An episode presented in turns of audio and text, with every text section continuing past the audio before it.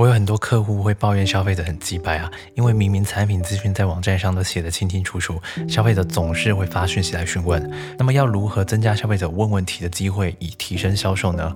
我在课程中常常举一个例子哦，叫做功能性犯错。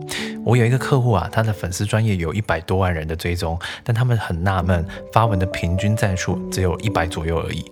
我当时就跟他们说啊，要不然试试看，故意在文章中打错字，而且最好是犯那一种强迫症，看了会不。爽的低级错误，例如在发文中故意把应该的应写成因为的因。我客户当初听到我提这个建议，想说这是什么操作，结果不料这么做之后，确实让该篇贴文的互动数上涨了好几倍。为什么呢？如果你是社群重度使用者啊，你应该会清楚文章底下的留言会出现什么回复吧？文章底下出现了不少叫做“因啦干”的留言，也就是纠正这篇文章的错字。孟子说过一句话：“人之患在好为人师”，意思是人类的通病在于很喜欢当别人的老师。而当有一个网友纠正了这篇文章的错字，他的朋友就会看到这篇文章。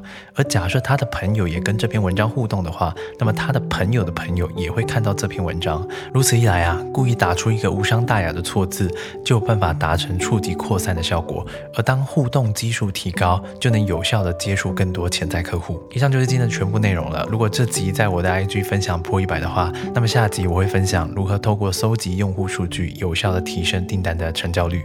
也跟你分享我最近出的新书《成人世界生存逻辑》，建议在创业、职场、感情遇到困难的朋友可以考虑购买。